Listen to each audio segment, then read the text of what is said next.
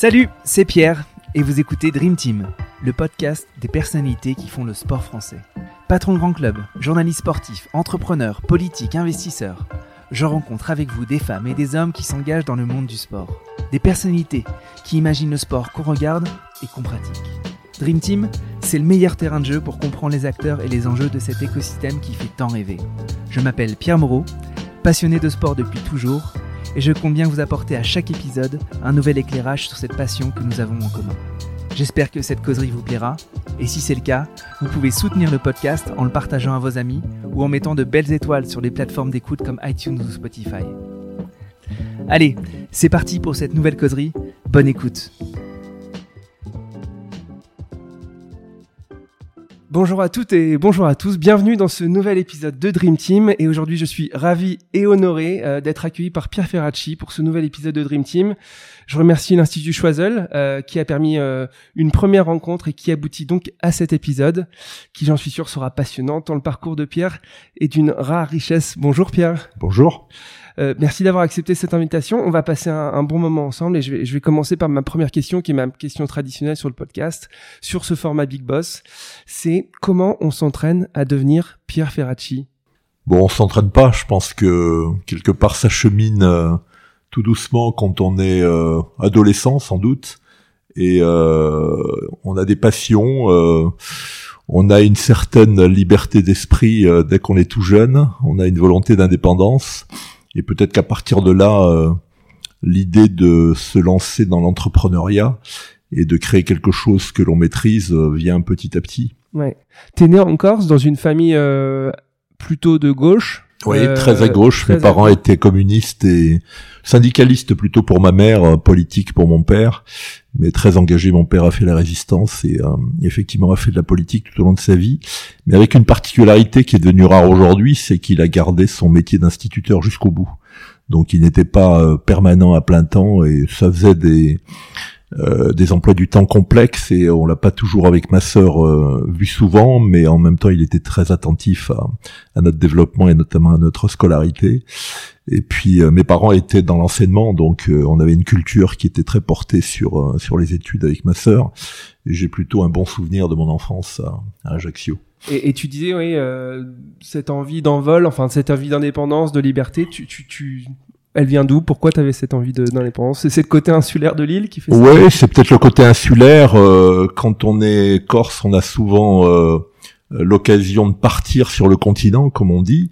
Euh, donc d'être livré un petit peu à soi-même dans une grande ville. Alors ça peut être Nice, ça peut être Marseille, ça peut être Paris. Pour moi, ça a été Paris avec ma sœur. et je pense qu'on a sans doute quelques capacités à immédiatement devenir autonome, à se débrouiller dans un univers qui est pas simple au départ. Hein. Quand on passe d'Ajaccio à Paris, c'est pas tout à fait simple, et pas seulement pour des raisons climatiques. Euh, donc euh, oui, il y a une des velléités de, de s'organiser, de se développer, euh, d'être tranquille ce qui veut pas dire d'être seul, hein, mais en tout cas de, de réfléchir à quelque chose qui fasse que on fasse sa vie avec euh, un peu plus d'indépendance. Après, il faut la construire et c'est pas toujours simple. Et puis, euh, j'y reviendrai. J'y reviendrai. Il y a des, des coïncidences euh, qui font que le destin professionnel s'organise. Hein. Il n'y a pas, il y a pas toujours quelque chose qui est programmé comme ça du début à la fin. Alors, qu'est-ce qui avait été éventuellement programmé par tes parents? Ils, se projetaient dans quoi pour pour toi et ta sœur, tes parents? Alors, tu disais les études et l'importance des études, mais est-ce qu'il y avait quelque chose en particulier qui, qui animait euh, la famille Ferracci pour ses enfants? Non, mes, mes, mes, parents ont fait exactement ce que j'ai fait avec mes enfants. Euh, c'est qu'ils nous ont laissé une grande liberté. Ils avaient envie qu'on construise notre vie, euh, qu'on fasse des études supérieures, bien sûr, mais sans indication particulière pour euh, euh, aller dans un sens ou dans un autre. Alors peut-être qu'il y avait, surtout de la part de ma mère, euh, peut-être l'envie qu'on continue la, la saga dans l'enseignement, parce que ma sœur est, a fait carrière dans l'enseignement, ses, ses filles aussi. Euh, mon fils aîné d'ailleurs, qui est devenu député aujourd'hui, était professeur d'économie avant d'embrasser une carrière politique. Euh, donc c'était l'idée plutôt d'avoir les moyens de l'autonomie et, de l'indépendance et donc faire de, bonnes études. Euh, les miennes ont été faites à Dauphine notamment sur un terrain économique et puis après j'ai fait des, un cursus d'expert comptable. Donc avoir un bagage suffisant pour être autonome et pour bien se débrouiller dans la vie, avoir une liberté de choix aussi sur le plan professionnel. Ouais. T'es né en 52, en 83 tu, tu crées le groupe Alpha. Oui. Euh, t'as fait quoi un petit peu avant le groupe Alpha? Un petit peu avant, je faisais euh, du contrôle de gestion dans une euh, chez un équipementier automobile, et puis je me suis lancé assez vite là par les hasards de quelques contacts dans une activité qui était proche des comités d'entreprise. Et euh, ça, c'est lié à mon parcours aussi de syndicaliste étudiant, puisque j'étais à la direction de l'UNEF, de l'Union nationale des étudiants de France, euh, qui était un peu secouée à l'époque, puisqu'il y avait des tensions internes et même des, des, tentatives de scission. Euh, mais le syndicalisme étudiant m'a rapproché du syndicalisme euh, tout court. Et à partir de là, je me suis retrouvé un jour embarqué dans une aventure qui concernait les comités d'entreprise. J'ai profité en gros euh, de la transformation du cadre légal en 1980 et 82 avec l'arrivée de, de, François Mitterrand à la présidence de la République euh, pour avoir l'idée, avec un autre collègue, de créer une structure d'expertise pour le compte des comités d'entreprise. Mmh. Mon idée était simple à l'époque, euh, alors après il fallait transformer l'essai, hein, c'était mettre à la disposition des représentants du personnel, des, syndicats, euh, un outil euh, d'expertise et, de conseil équivalent à celui que dont pouvaient bénéficier les directions d'entreprise. Donc j'ai visé assez haut, j'ai fait des recrutements plutôt haut de gamme dès le départ et je crois qu'on a réussi à bâtir quelque chose qui est reconnu professionnellement qui s'est ensuite développé, hein, puisque la particularité du groupe Alpha aujourd'hui, c'est travailler à la fois pour les comités d'entreprise, mais aussi pour les entreprises et pour les collectivités locales. Donc d'être des deux côtés de la barrière dans un pays où on, s'affronte en général. Mhm. Euh, nous, on a choisi de travailler des deux côtés pour essayer de rapprocher les points de vue et surtout pour traiter euh, au quotidien les problèmes concrets que rencontrent les entreprises et les salariés. Donc au départ, il y a cette euh, euh, cette relation entre le syndicalisme étudiant et, le syndicalisme euh, des salariés, la rencontre de quelques dirigeants syndicaux aussi, hein, euh, euh, du côté de la CGT, du côté de la CFE-CGC, e et puis du côté de toutes les organisations syndicales ensuite, euh, qui ont fait que je me suis dit qu'il y avait quelque chose à bâtir. Euh, j'ai pris quelques exemples qui m'intéressaient, et puis l'aventure est partie. voilà, on a démarré à 4-5, et puis on est aujourd'hui à peu près 900, et on a, on a dans le paysage du conseil et de l'expertise une structure qui compte et qui est reconnue professionnellement. Ouais. Donc c'est une, une opportunité qui vient d'une nouvelle disposition légale. Oui pour un homme de gauche qui se qui se positionne sur quand même euh, un droit qui est un droit social mhm. euh, essentiellement, tu, tu, dirais que ça c'est c'est la, le pur output, euh, si je vais prendre un, anglicisme de ton de ta famille, de ton environnement familial? Oui. Oui, mais euh, bon, je suis un homme de gauche très ouvert. Hein, euh, il m'est arrivé, il m'est arrivé d'ailleurs dans, dans, mes votes de citoyens euh, d'avoir des choix qui étaient un peu particuliers. Euh. il y a des gauches que j'apprécie, d'autres que j'apprécie moins. Moi, j'apprécie surtout la l'intégrité et l'honnêteté des hommes politiques. Et euh, il nous arrive aujourd'hui dans le groupe Alpha euh, de travailler avec euh, tous les hommes politiques de droite et de gauche. Quand on a un dossier de restructuration un peu compliqué, ben, on va voir des présidents de région ou des députés, quelle que soit leur coloration syndicale et politique. Et, et ben, dans le groupe aussi, c'est, je pense que c'est l'arc-en-ciel parfait de de la République. Il y a des consultants qui sont à gauche, il y en a qui sont à droite. Mmh. Et moi, ce que j'aime bien, c'est pas seulement le cadre légal qui définit des droits. Ben, bien sûr qu'il en faut, mais il y a aussi de temps en temps un cadre contractuel qui permet aux partenaires sociaux, aux organisations syndicales et aux directions d'entreprise de trouver des accords. C'est vrai qu'en France, on a très longtemps compté sur le cadre légal. Ben, il faut aussi euh, laisser les partenaires sociaux euh, monter euh, entre eux des opérations qui définissent des accords interprofessionnels ou des accords de branche ou des accords d'entreprise. Et je crois que c'est un des problèmes de la France aujourd'hui de pas trouver le bon équilibre entre ce que doit faire le législateur et ce que doivent faire les partenaires sociaux. Il y a des pays où la marge de manœuvre, euh, voilà, les pays scandinaves, l'Allemagne ou la marge de manœuvre de la démocratie sociale, celle qui euh, concerne les relations sociales et les partenaires sociaux, est beaucoup plus grande que, que dans notre pays. Alors on en sort petit à petit. Pour ça, il faut des, des équilibres. Hein. Il faut mmh. des, des, syndicats puissants et des directions aussi qui, euh, qui ont des engagements fermes sur ce terrain-là.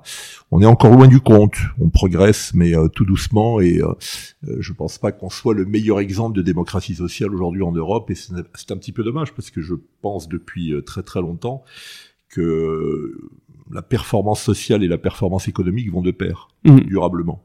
Euh, on peut obtenir des performances économiques remarquables en saccageant euh, le terrain social, mais ça dure jamais très longtemps. Et euh, aujourd'hui, on voit bien que les salariés, notamment les plus jeunes, veulent à la fois des entreprises performantes, mais des entreprises qui sont aussi dans l'air du temps, mhm. en matière de, de, responsabilité sociale, en matière de responsabilité environnementale. Donc dans le groupe Alpha, on est convaincu de ça depuis très très longtemps et on, on est ravi que ces idées progressent et, qu'elles aient fait leur chemin, euh, on y a peut-être euh, un peu contribué très modestement euh, depuis quelques années. Donc tu es, un expert aussi reconnu par les par les gouvernements de gauche comme de droite, parce que tu as contribué sur les deux ailes du champ politique à, à faire avancer la législation ou faire avancer oui le cadre contra enfin, contractuel légal. Est-ce qu'il y a une vraie grosse différence entre la gauche et la droite en matière de traitement du droit social tel que toi tu le traites chez Alpha au final sur ces 20 dernières années Oh, il y a eu des bonnes idées à gauche et des bonnes idées à droite et euh, des mauvaises aussi des, des deux côtés. Euh, euh, je veux dire, la gauche est plus sensible aux enjeux d'égalité, la droite est plus sensible aux enjeux de liberté économique. Euh, je Et toi, la fraternité. oui, peut-être aussi. Euh, moi, j'aime bien les trois termes de la qui définissent la République, qui sont au fronton des, des municipalités, des mairies. Euh, mais je, je, je crois qu'il faut marier à la fois une forme de liberté économique, mais qui soit pas le pouvoir absolu des actionnaires d'écraser les salariés. La liberté économique, c'est aussi la liberté pour les salariés de s'exprimer euh, sur le terrain de la créativité, euh, euh, dans leur évolution professionnelle. C'est pas simplement l'un qui écrase l'autre. Mais je crois aussi beaucoup à l'égalité. Alors pas l'égalité en forme d'égalitarisme, hein, c'est-à-dire où on donne toujours la même chose à tout le monde. l'égalité des chances, d'abord au départ, qui permet à chacun de suivre son chemin, mais après euh, de faire son travail et puis euh, d'apporter aussi sa contribution individuelle. Et euh, moi, je suis un peu préoccupé par le monde actuel parce que les inégalités se développent, la pauvreté se développe. Là, je parle du monde, hein, mhm. mais aussi de la France.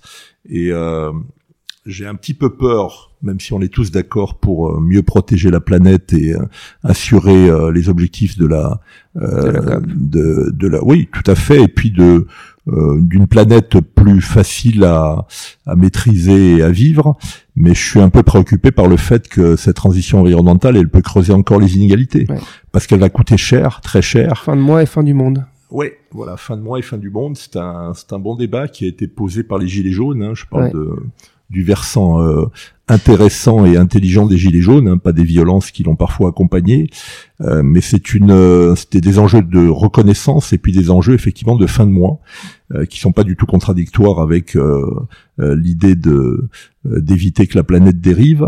Mais il faut que les gens puissent vivre. Si on a une planète plus verte et les gens qui y vivent moins bien, mmh. d'abord on n'obtiendra pas la planète plus verte parce que les, les opinions et les populations se rebelleront. Moi, je dis toujours que, je rappelle toujours que les gilets jaunes sont descendus dans la rue euh, euh, pour la taxe carbone, enfin contre la taxe carbone plutôt, euh, et pourtant ils sont comme nous préoccupés par l'avenir de nos enfants et nos petits enfants. simplement, ils veulent aussi vivre, être reconnus et, et avoir l'accès au centre-ville quand ils ont une vieille voiture diesel et qu'on leur dit qu'on va basculer dans l'électrique. Euh, je prends l'exemple de l'automobile, mais enfin il y en a d'autres. Euh, par exemple, rendre des, des logements euh, plus imperméables pour avoir moins de consommation d'énergie, ça coûte très cher. Et donc il faut tenir compte de ça. Le dispositif est, très compliqué pour récupérer les d'État. Et moi, j'hésite pas à dire que la mère de toutes les batailles, c'est la lutte contre la pauvreté, contre les inégalités ce qui ne veut pas dire que je sous-estime les enjeux de protection de la planète, mhm. euh, ce, que, ce qui ne veut pas dire que je sous-estime les enjeux de compétitivité économique, parce que tout ça, il faut le financer, ça coûte encore une fois très cher, et après, quand on dit ça coûte très cher, bah, il faut avoir euh, une petite idée de la répartition de l'effort. Mhm. Qui va payer Les actionnaires, les salariés, euh, les citoyens, les entreprises euh, l'Europe, euh, l'État, euh, on voit bien qu'il y a des débats autour de ça qui sont parfois un petit peu tabous, mais il faut en être conscient si on veut réussir à la fois la transition environnementale et puis l'accompagnement social qui va avec. Et là, on aura à la fois une planète plus verte et puis moins d'inégalités. Il y a de brillants économistes aujourd'hui, souvent qui viennent d'ailleurs d'un monde assez libéral, aux États-Unis, en Angleterre, euh, qui disent aujourd'hui qu'on peut plus continuer comme ça mhm. et qu'on ne peut pas se satisfaire de dire euh, on est moins inégalitaire que certains pays. Bon, ce qui est vrai, on n'est pas les on n'est pas les pires en France, loin s'en faut. Mais aujourd'hui, il faut plus. Mhm. euh, d'égalité, encore une fois, au bon sens du terme, hein, que je ne confonds pas euh, avec l'égalitarisme, mais, mais qui permet à chacun de vivre sa vie et d'avoir les mêmes chances au départ, le même accompagnement scolaire. On voit bien que les, les, les, inégalités se creusent chez les tout petits. Ça, c'est le, le, fils d'enseignant qui parle. C'est mhm. à les, les, Finlandais, par exemple, ont, ont compris depuis longtemps qu'il fallait investir euh, du côté des tout petits à l'école primaire, parce que les, les inégalités qui se creusent à ce moment-là, elles sont jamais rattrapées. Je rappelle toujours, un, je crois que c'était dans le l'ouvrage de Luc Ferry euh, sur euh, l'illettrisme, qui disait que 80% des gamins qui sortaient en position d'illettrisme de l'école primaire le restaient tout au long de leur vie. Donc euh, on voit bien que c'est là qu'il faut traiter mhm. le sujet. Et euh, il y a eu d'ailleurs des efforts dans la dernière période en matière d'enseignement qui allaient dans ce sens, mais il faut en faire encore. Et puis après, donner euh, tout au long de la vie des chances à ceux qui en ont moins. Bah, il y en a qui sortent esquintés de l'éducation nationale, il faut les rattraper, et les entreprises là-dessus ont un rôle important à jouer pour réparer ce que l'éducation n'a pas fait ou a mal fait, même si je pense que l'éducation nationale est sans doute le sujet prioritaire aujourd'hui pour, pour les Français si on veut avoir demain un pays et une, une économie compétitive. J'avais pas prévu de te poser cette question-là, mais qu'est-ce que tu penses du revenu universel? Euh... Est-ce que tu penses que c'est une solution à ce que tu viens de décrire en partie? Parce que ça, sonne presque égalitarisme derrière ça. Mais... Non, mais je, je, je suis pour, euh, pour que chacun ait au début de la vie euh, un bagage qui lui permet de se lancer euh, sans avoir trop de handicap.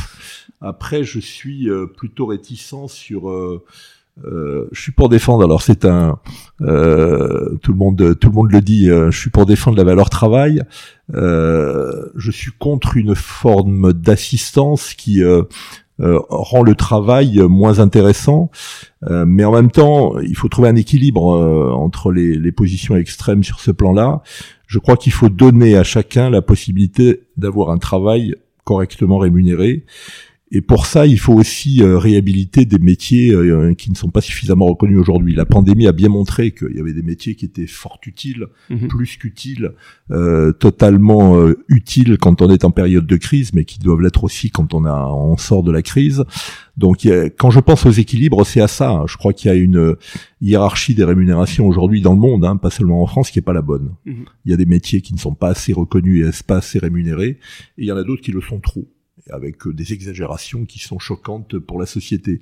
Donc pour revenir à ta question, euh, le bagage au départ, euh, je lisais le, le, travail là pendant les vacances de Noël d'un économiste anglais qui s'appelle Atkinson et qui justement a sorti un ouvrage sur les inégalités très intéressant et qui lui est partisan d'un bagage au début de euh, au début de la vie d'une forme ceux qui n'ont pas le bénéfice d'un héritage par exemple qui ne bénéficient qui ne bénéficient pas pardon de d'un héritage de leurs parents il faut leur donner un pécule et à partir de là leur permettre encore une fois de rentrer dans la vie avec euh, pas tous les inconvénients et tous les obstacles à, à surmonter mmh.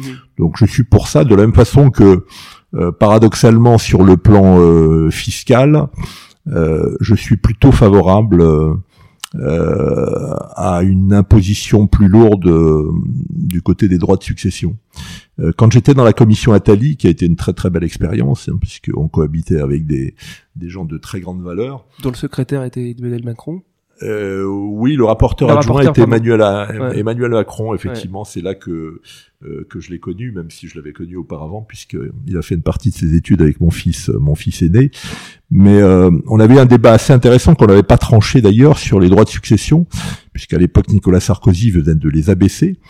Et moi, j'avais cité le, le travail de deux économistes américains, plutôt libéraux d'ailleurs, qui disait qu'il fallait relever les droits de succession avec un argument qui était qui allait à l'encontre d'ailleurs de certains de certains avis bien bien affirmés, euh, qui avait fait une étude sur des dizaines d'années aux États-Unis et qui avait vu que les entreprises qui étaient gérées par une gouvernance familiale durablement euh, performaient moins que celles qui ouvraient leur gouvernance. Alors il y a plein de cas euh, euh, très différents hein, où les, les, successions familiales se passent bien, où les entreprises performent.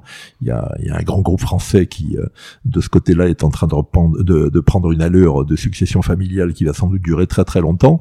Mais en tout cas, sur toutes les entreprises, je pense à LVMH par exemple.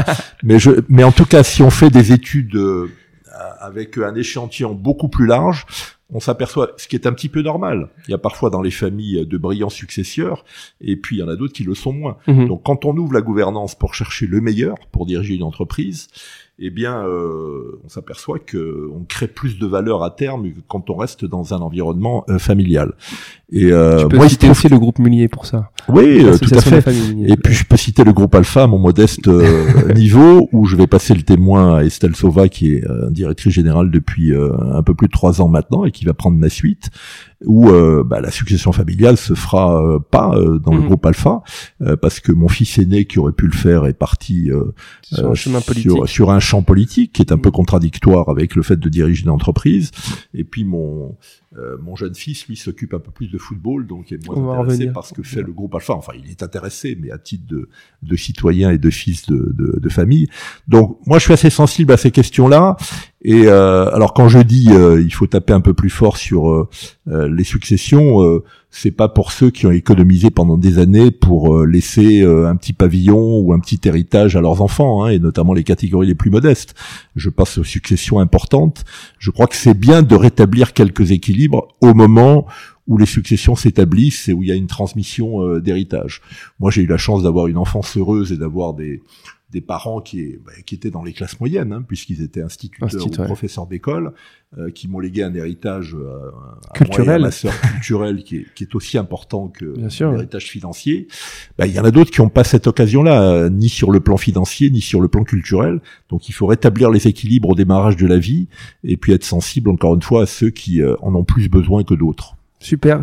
Je voulais vraiment passer un peu de temps sur cet ancrage un peu philosophique qui, qui te correspond. On va revenir maintenant sur le sport, qui est un peu le, le cœur du, de ce podcast.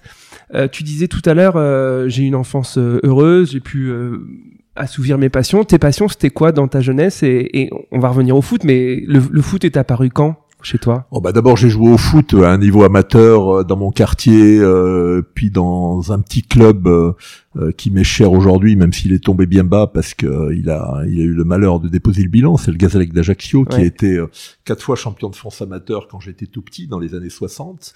mon autre passion, c'était la chasse sous-marine que je pratique encore euh, là avec euh, euh, mon fils ou mes fils, mais enfin il y en a un qui s'y adonne davantage que, que l'autre. J'ai commencé à 9 ans, je crois, à pratiquer la chasse sous-marine et c'est toujours une passion, même si dans la belle Méditerranée qui entoure la Corse, il y a un peu moins de poissons qu'avant et mhm. c'est là qu'on voit les dégâts aussi de l'environnement. donc voilà, c'était le, le, le, foot par passion et ensuite c'est devenu le foot par esprit d'entreprise aussi. aussi. Mm. Euh, l'idée un peu folle de se dire euh, il y a un très grand club à Paris euh, le, PSG qui est devenu encore plus grand depuis 2011, voilà en 2011 depuis que les les, les Qataris l'ont pris en main et se dire ben on va faire le deuxième alors tout le monde en parle depuis 50 ans mais personne n'a vraiment réussi à le faire je pense qu'on est en passe d'y arriver. Ouais, il y, a, y, a, un autre grand dirigeant qui a essayé aussi, qui s'appelle Jean-Luc Lagardère. Oui. Euh, et, et l'histoire du PFC, elle est, elle est assez folle parce que c'est euh, c'est finalement une initiative au départ de la Fédération française de football. Tout à fait. Est-ce que tu peux rapidement nous, nous, nous, nous dire l'histoire du PFC Oui, c'est une initiative en 69. La fédération se dit qu'il faut un grand club à Paris et euh, elle lance et crée les conditions pour que le Paris FC, à l'époque, le Paris Football Club, euh, démarre. Et puis très vite, dans les deux ans qui ont suivi, entre 69 et 71, il y a eu des, des bisbilles, des désaccords entre dirigeants. Et euh, le club s'est scindé en deux en 71 et le PSG est né à ce moment-là. Et le destin du PSG et le destin du Paris FC n'ont pas été tout à fait le même. Alors le Paris FC a vécu en, on disait pas la Ligue 1 à l'époque, en Division 1, mhm. mais il est assez rapidement euh, dans les années 80 redescendu en Ligue 2 et puis après beaucoup plus bas encore et le PSG a eu euh, ben avec euh, Daniel Echter, Francis Borelli et puis après l'épopée Canal Plus. Hein. Oui, Luis Fernandez qui était le coach et puis l'épopée Canal Plus avec Michel Denisot à un moment donné le lien avec Canal était très très important pendant toute une période de la vie du PSG donc un, très beau dessin. Puis avec les Qataris ben, des moyens illimités hein, les moyens d'un pays comme Manchester City a aujourd'hui les moyens des, des Émirats et que Newcastle a les moyens de l'Arabie Saoudite, ça perturbe un peu le jeu normal de la concurrence dans le football. Je suis pas le seul à le dire. Ça donne des moyens qui sont hors normes. Euh, et moi, à un moment donné, euh, je me suis retrouvé confronté. Alors là, on peut considérer que c'est un petit peu le, hasard de la vie. Il se trouve que euh, il y a très longtemps, euh, le département de Seine-Saint-Denis et la ville de Saint-Ouen m'avaient demandé de me pencher sur euh, le cas du Red Star, qui était en difficulté déjà à l'époque, qui était en Ligue 2 mais pas très très bien portant. Et j'avais regardé ça de près. Et puis, au final, certains dirigeants politiques m'avaient demandé si ça m'intéressait de reprendre le Red Star. J'avais discuté avec le président et l'actionnaire de l'époque, mais on n'avait pas réussi à, à se mettre d'accord. Et quelques années plus tard, euh, un banquier commun m'a rapproché d'une personne qui avait pris la présidence du Paris FC euh, et m'a demandé si euh, d'ailleurs paradoxalement cette personne avait aussi essayé de reprendre le Red Star et comme moi mhm. avait échoué dans la reprise et donc notre banquier commun nous a rapprochés et je suis rentré dans l'aventure du Paris FC. Alors dans un premier temps en m'occupant de l'association et des jeunes, mhm. et euh, j'ai fait rapidement euh, grimper. Enfin quand je dis j'ai fait avec euh, l'équipe que j'avais mise en place, hein, avec quelques éducateurs de grande qualité, j'ai fait rapidement grimper toutes les équipes de jeunes au plus haut niveau, soit régional, soit national. Et puis à un moment donné, euh, il y a une douzaine d'années, euh, j'ai pris la direction de. Euh, il y, a un peu plus de dix ans, quand je dis une douzaine d'années. Il y a 12 ans, 2012. 2012. j'ai pris la, la direction du, du, club après avoir dirigé l'association. Et euh, ben on a commencé l'aventure, alors qu'il y a avec des hauts et des bas. Hein, on, on, a réussi à grimper en 2015 en, en Ligue 2, et puis on est redescendu tout de suite. Ouais et ça aurait pu sonner la fin de l'aventure parce que la redescente est très douloureuse de Ligue 1 à Ligue 2 mais aussi de Ligue 2 à National et puis fort heureusement on a eu la chance de remonter tout de suite. Alors euh, incroyable hasard cette histoire. Faut que tu l'expliques. Oui ben on a eu la chance de remonter tout de suite. Paradoxalement euh, l'année de la descente euh, on était à la trêve très mal classé on était avant dernier il y avait que Épinal je crois qui était derrière nous. Et puis on a fait une remontée fantastique en deuxième partie de saison. Et on s'est retrouvé troisième à jouer les barrages. Mhm. On a perdu les barrages à l'aller comme au retour, c'était contre Orléans d'ailleurs, qui est aujourd'hui aussi en national. mais qui, vient, qui, est en cours, en passe d'être acheté par des Américains et Peggy ouais. Ouais, tout à fait, j'ai vu ça. Euh, J'espère que ça va bien se passer parce qu'il y a des reprises parfois qui se passent mal en ce moment. de, de, de, quand même citer la blague d'un des, d'un des lecteurs de l'équipe qui disait ça doit être des investisseurs de la Nouvelle-Orléans. Ça m'a fait beaucoup rire. C'est pas mal, effectivement. Et donc on a terminé troisième, on a perdu les barrages, mais malheureusement pour euh, un club que j'aime beaucoup aussi, le Sporting de Bastia. Je me demandais justement, comme c'était peut-être les ennemis de, du Gazélec. Non, non, non, le Gazélec et le Sporting s'entendent plutôt bien. C'est euh, avec la Ajaccio que les rapports sont un peu plus tendus. euh, mais bon, moi j'étais euh, le euh, en Corse, on a souvent un club de cœur et puis un deuxième club qui est le club régional le plus le plus reconnu, le plus légitime, qui est le Sporting de Bastia, avec son épopée européenne que personne n'a oublié Mhm. Donc malheureusement, le Sporting euh, a eu euh, de graves déboires sur le plan financier, a été rétrogradé et on a été repêché le 25 juillet euh, de l'année 2017 et le championnat démarrait le 28 juillet.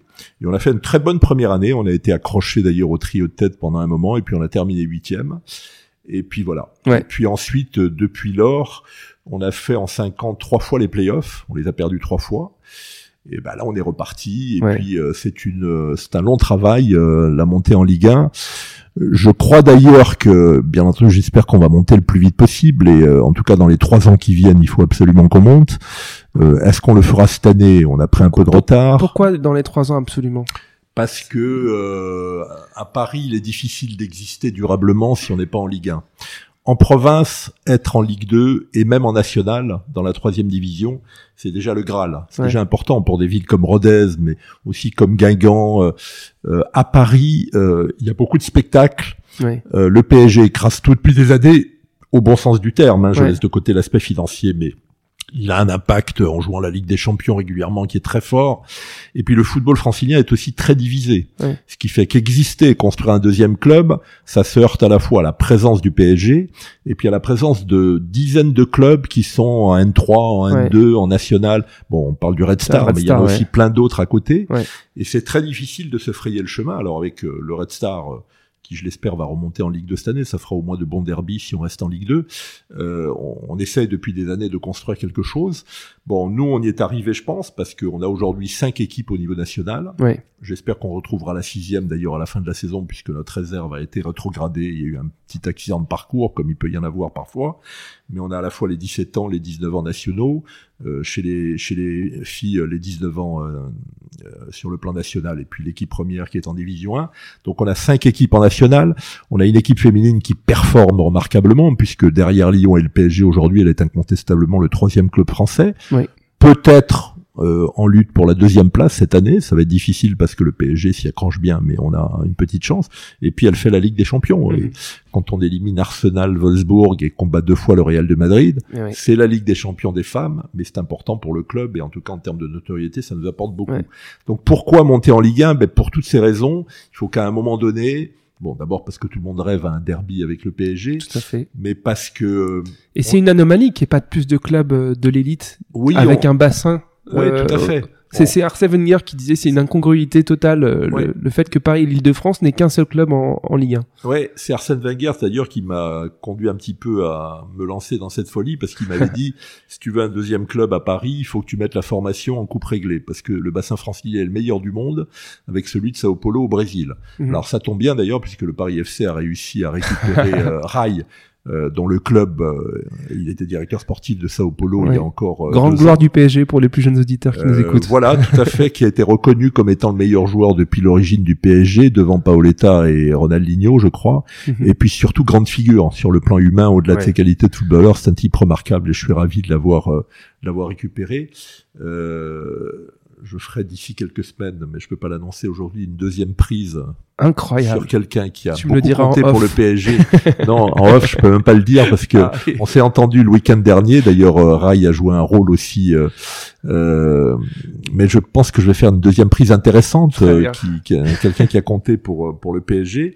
Mais c'est parce qu'on se construit et puis c'est pas en opposition avec le PSG, hein, parce que j'ai été moi-même abonné au PSG à l'époque de Canal+ et Mhm. j'ai vécu de grands moments à l'époque de Rai, à l'époque de, de Ricardo, de Valdo, de Ginola. Euh, J'étais là quand euh, le PSG a battu le, le Real de Madrid 4 à 1 avec euh, un but de Comte Boiré à la 97e Bien sûr. qui qualifiait le, qui qualifiait le PSG. Euh, donc pour revenir à ta question, il faut qu'on soit en Ligue 1. Euh, alors c'est une anomalie en France, on dit toujours euh, c'est la seule capitale où il n'y a pas de club, mais même dans les grandes villes, euh, dans les pays voisins, il y a au moins deux clubs. En Mhm. Italie, il y a Turin, il y a Rome, il y a Milan, euh, il y a Vérone, il y a Gênes. En. Espagne, il n'y a pas que Madrid, euh, il y a Il y a Barcelone, il y a. Valence, il y a. Séville. Bon, en Angleterre, j'en parle même pas. Il n'y a pas que Londres. Mhm. À Manchester, il y a deux clubs. À Liverpool, il y a deux clubs. Nous, c'est ni Paris, ni Lyon, ni Marseille pour prendre les trois grandes villes qui ont Mhm. marqué le football français. Alors, il y a le côté sympathique, c'est que il y a le football des territoires. Mhm. Ça permet à Bastia, à Guingamp, euh, à Lorient d'être en Brest, Ligue t'es 1, troisième. à Brest qui est troisième. Et euh, il faut aussi conserver ça. Ouais. Mais en même temps, on sait que la puissance économique du football, elle passe aussi par les grandes villes. Donc, il faut sans doute trouver un meilleur équilibre. Et moi, je serais ravi de contribuer à le faire en faisant en sorte qu'il y ait un deuxième club en Ligue 1 à un moment ou à un autre. Mais quand je dis euh, dans, dans, dans les trois ans qui viennent, cette année et puis les deux ans qui suivent, bon, après, ça peut prendre un peu plus de temps. Ça peut aller plus vite. Peut-être que cette année, euh, si on fait quatre fois les playoffs, euh, la quatrième sera la bonne. Puis c'est mon chiffre fétiche, le, le chiffre 4. Euh, donc je vais... En croisant les doigts. je, je, je jouais avec le 4 dans le dos quand j'étais jeune et jeune amateur. Mais euh, Comme quoi, tout repose su- sur peu de choses finalement. Ouais, ouais, mais, mais pff, quand on voit comment on a perdu les playoffs il y a deux ans avec euh, Thierry Loret, bon, Ouais. on mène un zéro au bout de cinq minutes, euh, de trois minutes, je crois. On, on loupe deux penalties dans les dix premières minutes. On doit écraser Sochaux. Et puis à l'arrivée, euh, on a le meilleur attaquant qui sort blessé. euh, on prend le seul rouge de la saison et c'est le meilleur joueur de la saison. Puis on prend un but dans les arrêts de jeu de la première mi-temps et le deuxième dans les arrêts de jeu de la deuxième. Et cette année-là, comme par comme par hasard, c'est la c'est la Ligue 2 qui sort gagnante des des, des playoffs puisque Ouais. Auxerre a, a battu Saint-Étienne au final euh, en, en les sortant au penalty. Donc on va y arriver et si on y arrive, euh, bah, je crois que ça sera un meilleur équilibre pour le football français, un meilleur équilibre pour Paris. Bon, j'espère une petite concurrence pour euh, euh, pour le PSG, même si on n'aura jamais les moyens du PSG. Personne ne les a aujourd'hui, hein, Ouais. ni l'OM, ni, euh, ni Nice, ni, euh, ni Rennes, euh, qui ont pourtant des, des budgets importants. Mais je pense que ça sera bien que cette histoire-là, qui est un peu compliquée parce que c'est pas facile de remonter en Ligue 1, et puis on voit que quand on redescend euh, de Ligue 1 comme Saint-Etienne et Bordeaux, c'est Ouais, pas facile dur. non plus de remonter Ouais. tout de suite. Ils sont très bien Donc, classés euh, en Ligue Ça 2. sera une belle histoire et je pense qu'elle fera du bien au football français qui se porte pas extrêmement bien aujourd'hui. Ouais. Euh, on voit bien que la discussion autour des droits de télé traîne, euh, que l'appel a été infructueux, que les relations avec Canal euh, n'ont pas été bonnes et que Canal le fait payer aujourd'hui au football français. Mais j'allais dire le football le mérite un peu. Il a il a défié Canal alors que je pense qu'il fallait passer un accord historique avec Canal qui depuis le début sert le football français comme le football français le sert. Ben, on a choisi euh, une autre voie. Euh, Le scandale de Mediapro est passé par là, donc Ouais. on n'a pas tiré sans doute tous les enseignements, notamment en matière de gouvernance de la de la ligue et de la fédération. Et donc il faut sortir le football français de son impasse sur le plan économique comme sur le plan sportif. Ouais. C'est pas normal que quand on est deux fois champion du monde dans les dans le dernier quart de siècle, on n'ait pas une stabilité, une puissance de nos clubs, notamment dans les dans les coupes d'Europe, euh, qui soit plus importante que ce qu'on a aujourd'hui. Euh, on revenait tout à l'heure à cette année 2017 où finalement euh, les Corses du Nord ont sauvé le Corse du Sud. Ouais. C'était aussi l'année où tu as racheté un club féminin, Juvisy. Oui.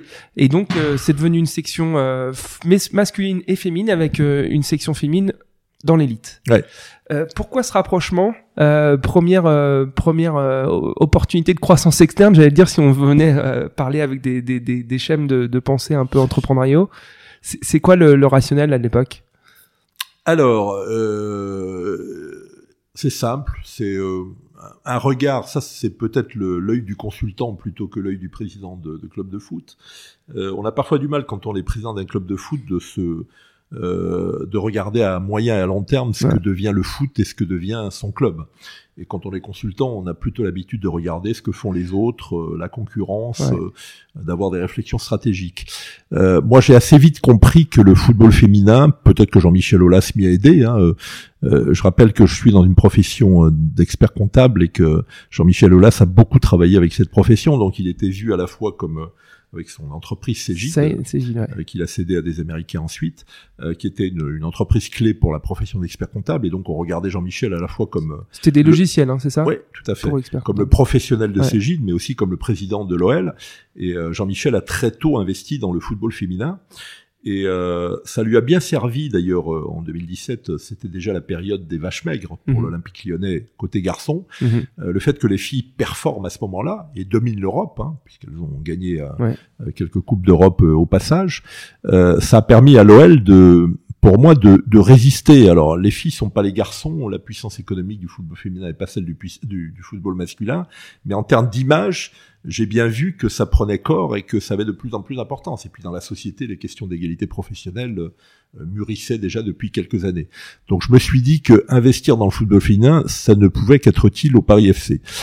Et euh, bah, j'ai choisi là aussi, euh, c'est les rapprochements. C'est bon, c'est Noël Legrette qui m'a dit un jour, euh, Noël a été président du Paris FC Tout bien fait, avant que ouais. je sois là, Ouais. Dans les années ouais. 2000. J'étais encore très loin de tout ça. Et euh, du coup, on avait des relations plutôt amicales et puis on partageait quelques réflexions communes. Et il m'a demandé de me rapprocher de Marie-Christine Terroni, qui était la présidente de, de, de Juvisy, qui arrivait un petit peu au bout de, En fin de cycle. en fin de cycle, Ouais. voilà, comme on dit gentiment, avec des problèmes financiers, parce que il y a des clubs qui commençaient à investir dans le foot féminin et, et Juvisy était un petit peu courte dans ce domaine-là.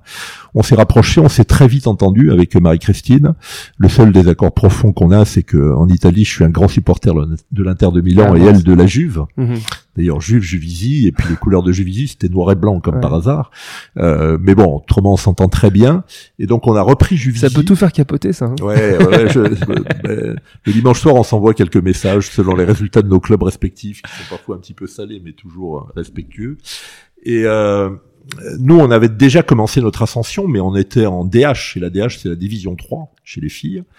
Et donc, on, on gagnait immédiatement euh, deux échelons, puisqu'on se retrouvait en D1. Mhm. Et donc, on a commencé euh, à Juvisy et on a structuré assez vite le projet du club. Et la meilleure des structurations, ça a été de faire appel à Sandrine Soubéran, qui était une ancienne joueuse du club, comme euh, coach. Elle travaillait à la fédération, elle s'occupait des 17 ans euh, euh, de l'équipe nationale féminine. Et euh, ben Sandrine, elle est là depuis 5 ans et elle a fait un travail remar- remarquable. On a commencé avec elle par la cinquième place Mhm. la quatrième, euh, deux fois la troisième. Et puis je pense qu'on va être au moins troisième cette année, Ouais. peut-être deuxième. Et sait-on jamais avec les playoffs à la fin, euh, Ouais. sur un match, il peut tout se passer. Et elle a fait un travail remarquable. Et euh, ce qu'on fait aujourd'hui en Ligue des Champions, euh, c'est le produit de ce travail à la fois de cette réflexion stratégique, puis après le travail de terrain à la fois des joueuses et, du staff et des, coachs.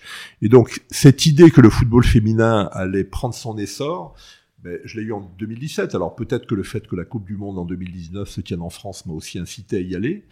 Et euh, l'élan de la Coupe du Monde, il a, il a été, il a été un peu cassé par la pandémie, mais enfin il est réel quand même aujourd'hui. Et euh, on voit bien qu'il y a des grands clubs qui s'y mettent. En, en, Division 2 aujourd'hui, euh, en tête de gondole, on a des clubs comme Lens, Strasbourg, Nice, Marseille qui veulent rejoindre la, la D1. Mm-hmm. Et euh, le fait qu'on crée une ligue professionnelle féminine, qu'on incite les clubs, on fait partie des, des, six clubs qui ont été choisis pour mettre en place un centre de formation professionnelle des filles, ben ça montre que ça va dans le bon sens et qu'on a fait le bon choix il y a déjà quelques années. Ouais.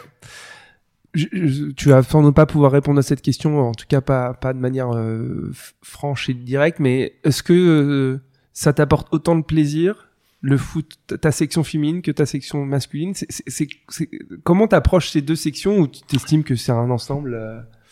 Ah, Moi, j'arrive à... C'est, sans doute une approche un peu philosophique ou politique au bon sens du terme. Euh, j'arrive à mettre euh, les deux sur un pied strict d'égalité. Euh, c'est-à-dire que je prends ben, beaucoup de plaisir quand ça gagne, que ce soit d'un côté ou de l'autre. Et euh, bah, j'ai aussi parfois des déceptions et puis euh, des passages un peu difficiles quand ça va un peu moins bien euh, euh d'un côté ou de l'autre. Mais si on n'a pas cette philosophie, il vaut mieux pas développer un club mixte. Ouais. Si on développe un club mixte, alors les enjeux économiques sont pas du tout les mêmes. Ouais. Hein, et, et, soyons clairs. Tu, tu, peux donner un peu la ventilation parce qu'en effet, ça n'a rien à voir. Malgré le fait que ton équipe féminine soit dans l'élite euh, ouais. Et en plus en Ligue des Champions. Alors on est le club, euh, euh on a un budget global de, de 25 millions et on est le club de Ligue 1 et Ligue 2 qui accorde en pourcentage la part la plus importante à la section féminine au sens large, hein, c'est-à-dire mmh. à la fois les pros maintenant et puis les jeunes. Ouais. On a beaucoup de jeunes internationales, donc on investit. Puis avec le centre de formation qu'on met en place, ça coûte cher, un ouais. centre de formation. Euh, le cahier de charge de la fédération est extrêmement lourd. Donc aujourd'hui, on est à 15% du budget. Mmh. C'est-à-dire que on approche les on approche les 5 millions et on a sans doute euh, le troisième budget après Lyon et le PSG, bon, qui sont à des niveaux. Je crois que euh, Lyon est à 20 millions de budget, euh, le PSG doit être, à mon avis, entre 12 et 15. Mmh. Bon, c'est des sommes importantes, mais ils sont en Ligue 1. Puis en plus, ils sont en Ligue 1 en ayant dominé pour l'un la Ligue 1 pendant des années, et puis pour l'autre, mmh. il la domine aussi depuis quelques depuis quelques années. Donc c'est un effort que j'ai fait qui est pas contradictoire avec le souhait de monter en, Ligue 1 hein, pour pour les hommes, même si ça coûte aussi un peu cher. Euh, je crois qu'on a les moyens aujourd'hui de, de faire les deux. Et, euh, c'est une voilà, si on joue la mixité, je pense qu'il faut la jouer à fond. Les enjeux économiques ne sont pas les mêmes, mais euh, moi je trouve que l'essor de la section féminine a fait beaucoup beaucoup de bien au Paris FC. Et en attendant la Ligue 1, en gérant bien la D1 féminine et aujourd'hui la Ligue des Champions, ben en termes d'image, on le voit bien. Mmh. Il y a des sponsors qui viennent aujourd'hui pour les filles ou qui viennent parce qu'on a les filles et les garçons. Voilà. Euh, sans compter d'ailleurs l'opération de gratuité qu'on a lancée euh, récemment et euh, qui, qui rencontre un certain succès parce ouais. que elle détonne un peu dans le dans le monde du football aujourd'hui. Ouais. C'est quoi la différence entre gérer un groupe alpha, être le patron d'un groupe alpha et le patron d'un club? La différence elle est simple, c'est que les choix stratégiques, les choix de gestion se heurtent à une forme euh, d'irrationalité économique parfois euh, qu'on rencontre pas, je l'espère en tout cas dans le groupe Alpha. Dans le groupe Alpha, on a des problèmes comme dans n'importe quelle entreprise. Mais, mais t'as pas euh, l'aléa sportif. Il n'y a pas les aléas sportifs ouais. qui sont parfois euh, très rudes. Euh, on peut bien gérer et puis de temps en temps euh, prendre une barre quand il faut pas, ne pas rentrer le but au moment où il le faut. Et puis voilà. et puis c'est de la concurrence qui fait que on a beau bien gérer, il faut être devant son concurrent. Euh, alors que dans le monde de l'entreprise, on peut se frayer son chemin euh, sans avoir forcément euh, à être aussi bon que le grand concurrent, euh, la multinationale qui est devant vous. On peut exister dans le secteur du luxe sans être LVMH. On peut exister dans le secteur automobile sans être Stellantis ou Renault. Mhm. Mm -hmm. Bon, dans le football, si on veut monter en Ligue 1, il faut être dans les 18 meilleurs et euh, parce qu'en plus on est passé à 18 aujourd'hui dans Mhm. tous les championnats et c'est compliqué. Puis encore une fois, ben, euh, le ballon tourne et parfois il tourne bien, parfois il tourne mal. Donc à long terme, la bonne gestion et la bonne stratégie payent. Hein. Je suis Mhm. pas en train de dire que en faisant n'importe quoi on peut y arriver. En faisant n'importe quoi, on peut arriver au sommet, on peut redescendre très vite et très brutalement. Donc quand on travaille bien, on va y arriver, mais ça prend parfois un peu plus de temps que prévu. Ouais. Disons que je pense que quand on investit dans le football, ce qu'il faut apprendre très vite, alors vous me direz, euh, tu me diras dans les, les autres entreprises, euh, euh, c'est pareil aussi, mais dans le football, il faut apprendre la patience. Il faut apprendre la patience parce que, ben voilà, euh, ce qui est arrivé contre Sochaux que j'évoquais tout à l'heure, euh, C'est une blessure pour toi. c'est, euh, on a été anéantis tous pendant 15 jours, Ah, quoi. sûr, et puis après, il faut passer à autre chose, quoi, parce Ouais. que mais on sait que ça peut arriver. On sait que ça peut arriver.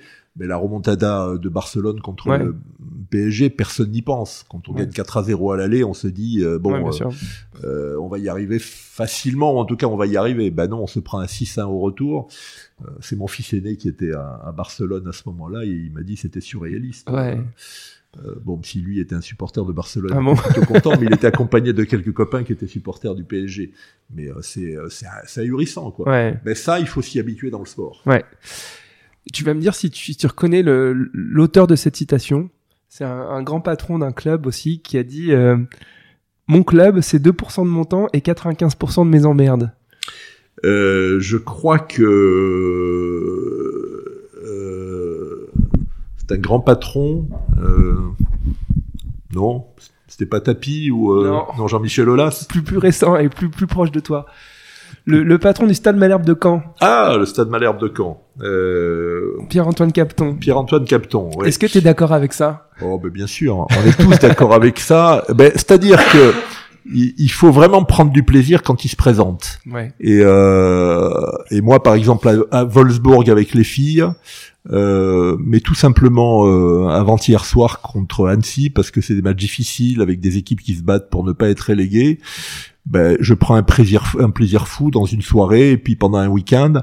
Parce qu'autrement, mais qu'est-ce que c'est dur? Et puis c'est dur parce que justement il y a, y a cet aléa euh, de la partie de football chez les filles comme chez les garçons qui rend les choses très injustes. Ouais. Euh, je prends un exemple. euh, On a pris une claque à l'aller contre Lyon.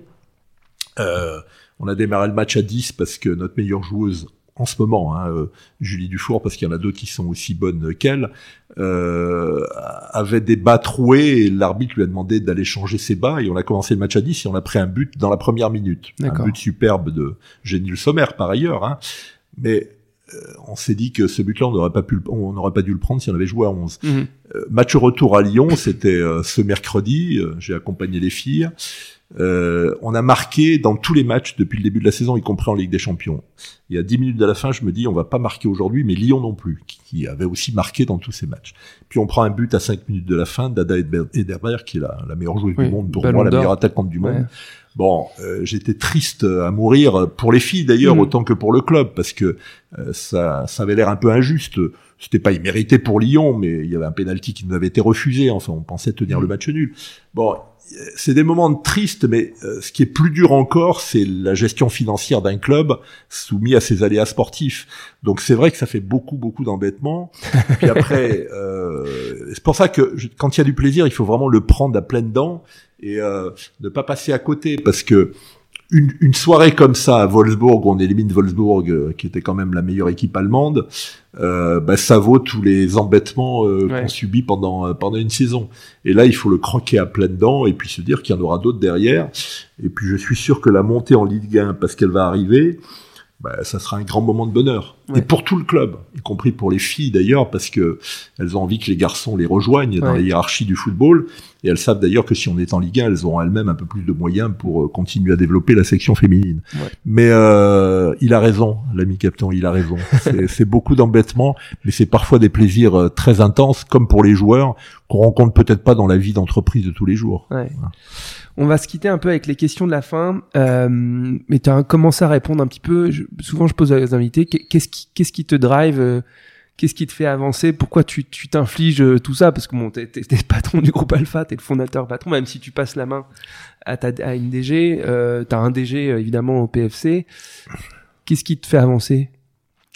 Bah, l'idée de construire et l'idée de créer quelque chose d'original. Je pense que le groupe Alpha est original dans sa façon d'aborder les problèmes de l'entreprise, euh, les relations sociales, euh, d'essayer de rapprocher les deux camps tout en ayant des euh, des engagements très fermes hein, euh, sur la façon dont une entreprise doit vivre. Donc, euh, on fait pas avec les directions d'entreprise des choses qui sont en contradiction totale avec ce qu'on fait auprès des représentants du personnel. Tout ça a un sens. C'est porté par les mêmes valeurs et la même vision de l'entreprise. Dans le football, c'est l'idée de, oui, de créer, parce que je pense que installer un deuxième club à Paris, c'est une forme de création. Euh, il faut quand même se lever de bonheur et puis surmonter beaucoup, beaucoup d'obstacles. Donc c'est sans doute le même esprit d'entreprise que tu évoquais au début de euh, pour le début de ma carrière. Comment ça vient? Ben, comment ça vient, j'ai essayé de l'expliquer. Il y a parfois les hasards de l'histoire qui font, euh, euh, qui t'aident. Et puis après, euh, il faut nourrir ça en permanence. Et moi, je suis habité par l'idée. Bon, je, je regrette aujourd'hui de ne pas assez m'occuper de la Corse mhm. en tant que citoyen, parce qu'il y a plein de choses à faire là-bas, sur le plan économique, sur le plan social. Donc, j'espère, j'essaye de diffuser quelques idées, de travailler un petit peu dans l'ombre. Donc c'est l'idée d'être utile, quoi. Et puis de temps en temps, on a envie aussi un peu de se reposer. Donc euh, la Corse pour moi, c'est aussi euh, une ère de repos. Et t'arrives à te reposer Ouais, j'arrive à me reposer, à prendre du bon temps. Ben là, j'ai passé une bonne semaine euh, en Corse avec mes enfants, avec mes petits enfants. alors bien sûr qu'on continue toujours à être en éveil. Marc sur le plan politique, François sur le plan du football, moi un peu sur les deux, sur le plan du groupe Alpha. Mais c'est des moments, de toute façon, sur une terre d'origine, on se ressource. Et même quand on continue à phosphérer, euh, on prend du repos, euh, l'esprit prend du repos. Ouais. Puis quand on regarde la mer, parce que j'ai la chance d'être en face d'une très belle mer, la mer Méditerranée, même si elle est un peu polluée aujourd'hui, ben, euh, ça rend l'esprit plus créatif. Moi, je crois assez à ça, au rapport avec la nature. L'horizon marin fait toujours du bien. Ouais, quand on revient, alors même quand je pense à quand je passe un petit week-end très bref là-bas, on revient rempli d'oxygène et, et de peps. Autre question, qu'est-ce qui fait selon toi euh, ton succès euh, ou j'allais dire que tu t'en sors si bien dans tes affaires, dans tes projets? C'est quoi le, les, les, les, outils de ta, ta, boîte à outils qui ont fait euh, ton succès et ta réussite? Faire confiance à des gens qui m'entourent bien. C'est toujours un travail d'équipe. Euh, on donne du sens hein, quand on est le premier de cordée. Euh, mais si on croit que tout vient tout seul, on se trompe. Donc de temps en temps, on se trompe hein, dans le choix des cadres. Hein. Ça m'est arrivé dans le groupe Alpha, ça m'est arrivé dans le club aussi. Mais euh, la poursuite de l'aventure et la construction d'un projet, surtout quand il est difficile, et les deux étaient difficiles. Hein. Le groupe Alpha, c'était pas évident au départ. Hein, ce que j'ai dit, euh, créer euh, une puissance de conseil et d'expertise auprès des représentants du personnel d'abord, puis la faire travailler avec euh, l'autre camp ensuite, c'était pas évident. Mais c'est faire des choix qui sont parfois délicats sur le plan stratégique, mais c'est surtout entraîner euh, autour de soi euh, des collègues à porter le à porter le projet. Et euh, du côté du et parfois il y en a qui font que passer, mais je cite l'exemple du Paris FC, Pierre aussi qui était l'ancien directeur sportif et même manager général à Rennes, qui m'a aidé pendant quatre ans, m'a aidé à un moment donné sur un point simple. Il m'a dit si on crée pas un endroit où on sera chez nous, on n'y arrivera pas. Mhm. Et l'endroit, c'est Orly, où on a installé le centre de formation, le centre d'entraînement des deux équipes premières, et puis le siège aujourd'hui. Mais aujourd'hui, euh, je sais aussi, euh, et on a discuté depuis longtemps avec les uns et les autres, que si je ne règle pas la question du stade, parce mhm. qu'on n'a pas un stade qui est conforme à ce qu'on veut faire demain en Ligue 1. vous êtes à Charletti aujourd'hui. Hein. Voilà, on n'y arrivera pas. Donc la transformation du stade, c'est un objectif majeur. Et pour arriver à ce type de conviction, à ce type d'intuition, il faut être euh, entouré euh, de gens, de collègues euh, qui participent à cette réflexion. Mmh. Alors après, le rôle d'un dirigeant, d'un chef d'entreprise, c'est de donner le cap et puis de faire les, choix et parfois trancher entre une option et une autre. Et c'est pour ça que je dis les, deux qualités essentielles pour moi, c'est la confiance qu'on a vis-à-vis de ceux qui nous entourent, mmh. et puis après le courage qu'on a à prendre des décisions qui sont parfois difficiles. la confiance en soi. Alors quand je dis des décisions difficiles, c'est pas simplement embaucher ou se séparer d'un collaborateur. C'est prendre une ligne stratégique euh, par rapport à une autre. Mhm. Voilà. Euh, ce que tu me, quand tu m'interpellais sur le football féminin, penser que, bien entendu, j'ai été critiqué, hein, y mhm. compris dans le club, consacrer autant de moyens au football féminin, est-ce que c'est pas une façon de retarder euh, l'arrivée en Ligue 1 du football masculin?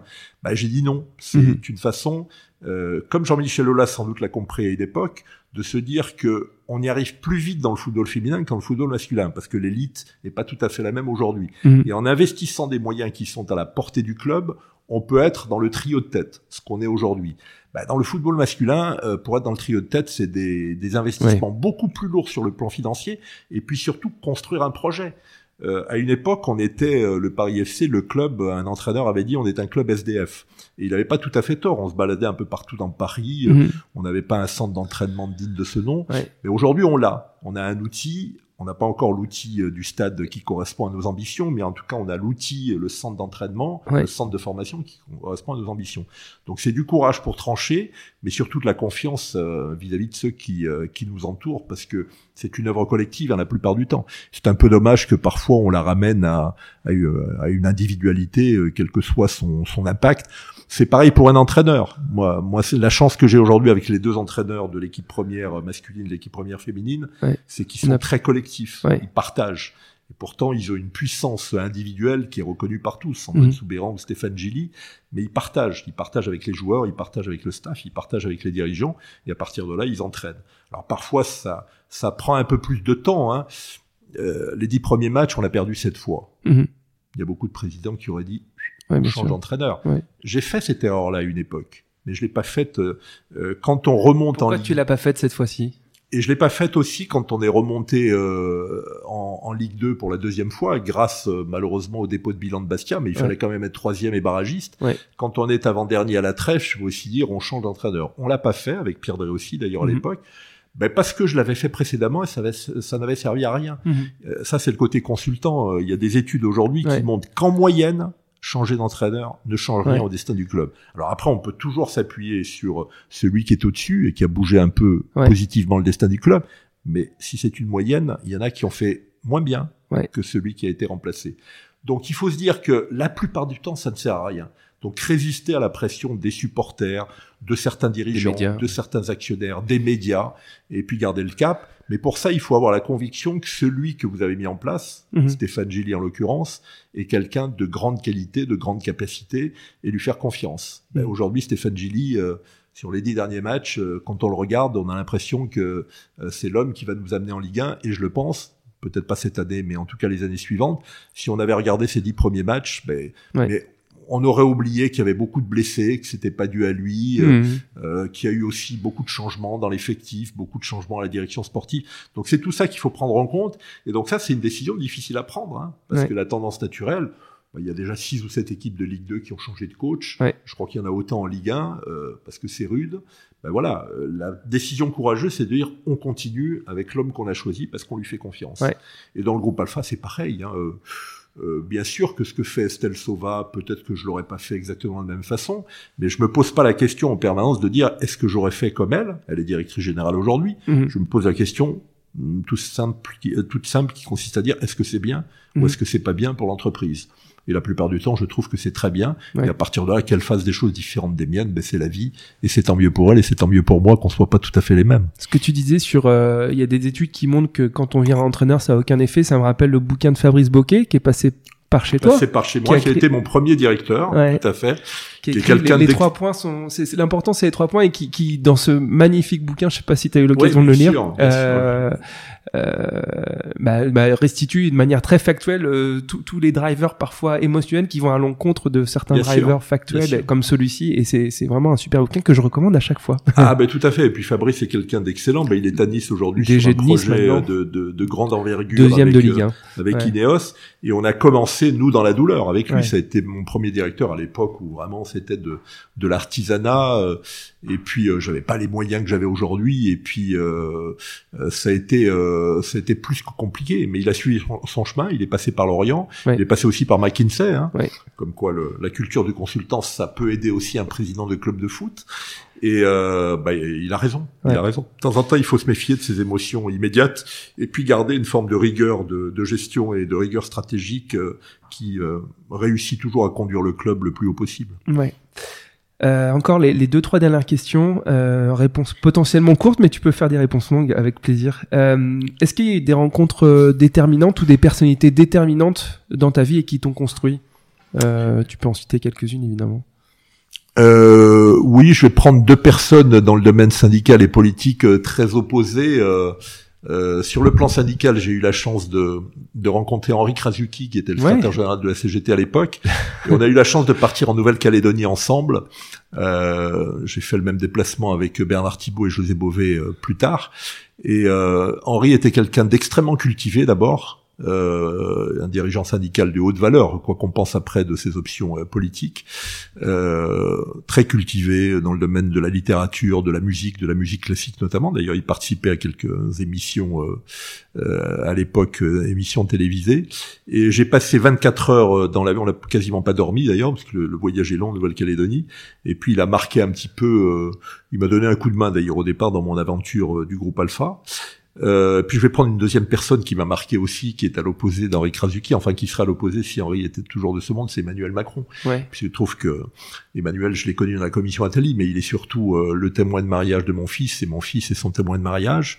Et euh, bon, c'est des gens qui marquent. Après, on est d'accord. Pourquoi ils marquent euh, parce que euh, il bouscule les codes, alors parfois d'une façon qui ne me convient pas. Hein, Maladroite. je n'ai pas que des accords euh, avec euh, sa façon de, de, faire de la politique, mais c'est mais c'est des gens qui c'est des gens qui marquent et au-delà au-delà de mes parents. Alors moi j'en ai vu beaucoup de personnalités. Hein, il y a un patron qui m'a paradoxalement aussi beaucoup marqué, qui, s'appelle toujours d'ailleurs Henri Lachman, quand il était patron de Stratford. En plus, il était président de, de Schneider aussi par la suite.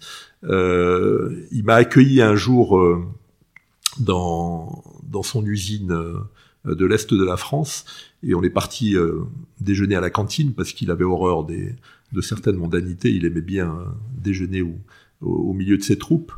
Et je me rappelle qu'il m'a dit euh, Pierre, vous voyez, euh, dans la dans la salle de, de restaurant là, il y a 25% des. C'était il y a très longtemps. Hein, il y a 25% des salariés qui votent pour le Front National à l'époque. Mhm.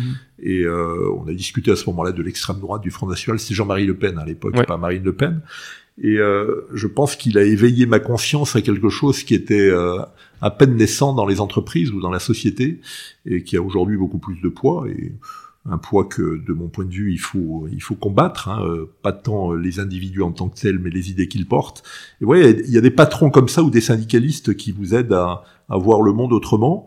Et euh, moi, moi j'ai plaisir à écouter des gens avec lesquels, encore une fois, je partage pas toutes les idées, mais qui ont euh, une ligne directrice, qui ont des convictions, qui ont une fermeté, un raisonnement, et euh, qui sont des gens intègres qu'on peut combattre, par exemple sur le plan politique, sur le plan syndical, sur le plan des idées, mais qui ont des convictions fortes. Euh, voilà, moi je suis un homme de gauche, mais euh, j'ai toujours apprécié, mais comme mon père qui était communiste, euh, la politique étrangère du général de Gaulle. Mhm. Et puis, bah, je fais partie de ceux qui ont une culture pour ne pas l'avoir faite, mais avoir des parents qui l'ont faite de, issus de la résistance, mhm. du Conseil national de la résistance, où par exemple les gaullistes, les communistes, euh, les socialistes, euh, les centristes étaient ensemble pour rebâtir la France. Et je pense que dans certains moments de la vie euh, d'un individu ou de la vie politique ou de la vie en société, il faut pas hésiter à faire des compromis qui rassemblent les gens, mhm. parce que la société en a besoin. Après, chacun reprend ses idées et puis ferraille, bataille toujours dans le respect. Moi, ce que m'a appris mon père dans le domaine politique, c'est de respecter euh, ses adversaires. Et euh, quand euh, euh quand mon père est décédé, avant que mon père ne décède, d'ailleurs, bien avant, un député RPR de, de, la Corse m'avait dit il y aura à l'enterrement de votre père plus de gens de droite que de gens de gauche. Je lui ai mhm. dit non, peut-être pas plus, mais beaucoup. Et c'est vrai que ça a été le cas. Et mon père était respecté parce que il défendait des idées communistes, hein, qui étaient bien entendu minoritaires en Corse comme euh, dans le pays. Mais euh, la droite le respectait, le reste de la gauche le respectait, les nationalistes qui sont assez puissants en Corse le respectaient parce que lui-même les respectait. Mhm. Voilà. Et je, je, suis très mal à l'aise aujourd'hui dans un pays où on se tape dessus, en dessous de la ceinture, mhm. euh, parfois à gauche comme à droite, et ça, ça dénature la politique et ça fait que les Français s'en éloignent mhm. et choisissent parfois des idées euh, populiste après qu'on peut regretter euh, amèrement. Donc le respect, le respect. J'évoquais tout à l'heure la confiance, mais le respect, euh, ça fait partie pour moi des, vertus cardinales.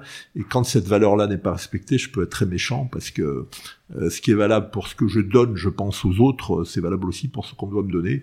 On peut combattre mes idées, mais il faut respecter ce qu'elles sont et respecter ce que je fais. Dans le sport, tu as eu une rencontre déterminante ou quelqu'un qui t'a époustouflé? Euh, ben, je vais, je vais, prendre la plus récente, Rail. Ouais. Rail, c'est Michel Denisot qui me le présente, qui euh, qui me dit a un peu plus de deux ans maintenant, euh, au printemps 2021, est-ce que tu veux rencontrer Rail bah, Moi, je dis oui, pourquoi? Il me dit non, non, mais il veut faire quelque chose à Paris. Ah, je dis ah bon? Euh, Et puis euh, je rencontre Rail dans un petit restaurant brésilien du, du 4e arrondissement. Puis on a immédiatement sympathisé. Et euh, je dis mais tu veux faire quoi à Paris? Ah il me dit je veux faire quelque chose dans le foot. Mais je dis mais pourquoi tu le fais pas avec le PSG C'est ton club.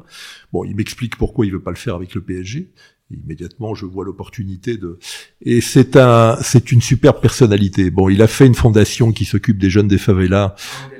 Ouais. Euh, alors moi ça ça, ça, renvoie d'ailleurs à ce que je veux faire demain, puisqu'au moment où je vais passer la main à Estelle et que je vais quitter le capital du groupe, je vais apporter 25% du capital du groupe à une fondation que je vais créer et qui va faire un peu ce que fait Rai au Brésil, s'occuper des, bah, des jeunes en difficulté. Alors j'ai pas encore choisi l'angle d'attaque, la tranche d'âge.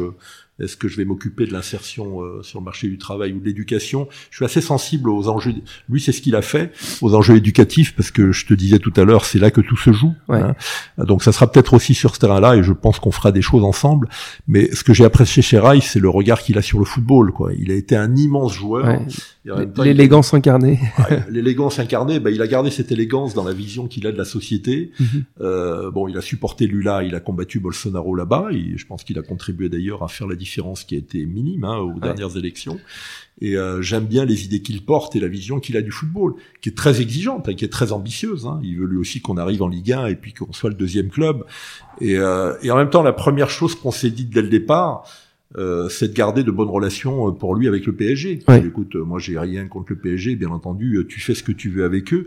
Il a eu un message très sympa vis-à-vis des supporters qui l'ont adoré ou ceux qui le connaissent moins et qui sont plus jeunes, en disant que bah, il se lançait dans une nouvelle aventure avec le Paris FC, mais qu'il avait toujours un immense respect pour ce qu'il avait fait et pour le club qui lui, a, lui avait permis de, de, de s'exprimer au plus haut niveau. Donc j'aime bien cette j'aime bien cette personnalité et euh, il y a des, des, gens un peu moins connus que, que j'adore aujourd'hui. On a dans le Paris FC récupéré euh, une section de, de footballeurs amputés. Mmh. Donc qui jouent au foot en ayant perdu une jambe, la plupart du temps dans un accident de circulation. C'est d'abord remarquable sur le plan technique de les voir jouer. C'était ahurissant de voir ce qu'ils font avec des béquilles. Puis après, euh, les épreuves de la vie pour ces gens-là, euh, ça aide encore à, ça continuer à se construire, quoi, parce que c'est euh, le sport a été essentiel pour eux pour repartir dans la vie, mais du coup à côté dans la vie euh, professionnelle ils font des choses aussi extraordinaires. Et ça, euh, de temps en temps, il faut aller regarder. Un, un, bon rappel. Voilà, c'est un bon rappel. Il faut aller regarder ces gens-là pour arrêter de décoller et d'être trop trop au-dessus des réalités de la vie. Ça ramène sur terre effectivement au bon sens du terme. Et c'est des personnalités incroyables. On les a accompagnés à Malaga. Elles ont fait une petite ligue des champions là entre entre sections d'amputés. Euh, on n'a pas terminé premier, je crois qu'on a terminé sixième ou septième. Mais c'est des gens que j'adore euh, quand euh, quand je les écoute et quand je les vois jouer par mhm. ailleurs. Donc voilà, c'est toutes ces choses là. Mais Rai mérite d'être connu quand même. Et puis on, on, va lui donner une place qu'il mérite dans le club. Il a il a pris déjà une belle place, mais on va continuer à la faire grandir. Dernière question qui est une question piège parce que c'est un peu là où tu, tu vas me proposer de, de me mettre en relation avec quelqu'un. C'est t'aimerais entendre qui dans ce podcast? Avec qui, euh, qui, ouais voilà, de qui t'aimerais entendre peut-être un peu la trajectoire, la manière dont il déconstruit son son, son parcours, euh, un peu comme ce qu'on vient de faire ensemble? Dans le monde du sport, hein, évidemment. Dans le monde du sport, euh, Oh ben, il faut que tu ailles chercher. Euh, J'aime bien la trajectoire euh, très très élégante et de très haut niveau de Tony Parker. Ouais. Euh, hein, ah, tu, tu, tu, tu, mets la barre très haute. Mais, mais, je mets la mais je mets la barre là où il faut.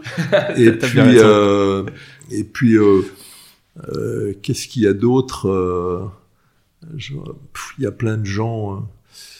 Euh, si, il y a, y a quelqu'un de chez moi dont, dont je pense qu'il faut s'intéresser à la trajectoire parce que je pense que ça peut l'amener très très haut. Pour l'instant, j'aimerais bien qu'elle reste sur le terrain, mais c'est Gaëtan Tinet, si tu cherches une femme. Grave. Euh, J'adorerais avoir Gaëtan Tinet. Alors Gaëtan Tinet, euh, elle a eu des, euh, un boulot à la, à la fédération parce qu'elle est très attachée elle aux deux projets. Ouais. Euh, cette espèce de, de, professionnalisme qui laisse la part. de la même façon, Clara Matteo est ingénieure chez euh, chez Arkema ou que euh, Julie Soyer est chez Aesio ou, euh, ou Louise Fleury est chez Hippon Technologies et puis euh, il y a la petite Corboz chez nous, la franco-américaine qui a arrêté ses études de médecine mais qui va sans doute les reprendre et qui fait une thèse de, de doctorat sur les insuffisances cardiaques. Moi j'aime bien aussi ce projet-là. Peut-être qu'un jour elles seront footballeuses à plein temps, mais pour mhm. l'instant en tout cas elles aiment bien cet équilibre-là. Et Gaëtan c'est bien parce qu'elle vient de lancer sa marque euh, euh, dans le domaine vinicole, là, mhm. euh, avec un produit qui est assez remarquable. moi, j'ai envie que cette femme aille très haut. Mhm. Et y compris prenne un jour des responsabilités à la, à la Fédération française de football, parce que on a besoin de ce type d'exigence aussi, à la fois très élevée sur le plan sportif, mais très élevée aussi sur le plan sociétal et pour la euh, qu'elle reste ou pas dans le dans le domaine du sport, c'est quelqu'un qui réussira. Et si tu peux aller la chercher, enfin, je peux t'aider à aller la chercher. là. Euh, bah, il y, a, y a aucun problème. Et je pense en plus que c'est quelqu'un qui communique remarquablement. Et voilà, qui a des idées, qui a des idées, qui les défend, euh, qui est capable de prendre des risques, qui a connu des moments aussi faciles et difficiles dans le monde du foot, et qui est ravi en tout cas d'avoir un club aujourd'hui qui lui permet d'aller aussi loin à un âge avancé de sa carrière sportive, hein, euh, parce qu'elle affiche ses 38 ans et puis euh, quand je la vois courir encore comme hier contre Bordeaux, elle est, elle est assez remarquable. Mais euh, c'est quelqu'un qui, qui mérite d'être connu. Donc voilà. Mais bah, parfait. Je te remercie beaucoup, Pierre. Ben, je t'en prie, c'était un plaisir. À très vite. Merci d'avoir écouté Dream Team. J'espère que cette causerie vous a plu. Si vous souhaitez soutenir ce podcast, partagez-le à vos amis, mettez plein d'étoiles sur Apple Podcast ou sur Spotify. Mais surtout, parlez-en autour de vous, à vos amis passionnés de sport. Je vous assure que ça boostera le podcast. Vous pouvez aussi me suivre sur LinkedIn, sur Instagram ou sur Twitter en cherchant Dream Team Podcast. N'hésitez surtout pas à m'envoyer vos commentaires, à partager les épisodes en me taguant et bien sûr à me suggérer des invités. Pour amener le podcast le plus loin possible, j'ai besoin de vous. Encore merci pour votre écoute. On se donne rendez-vous à la prochaine coderie.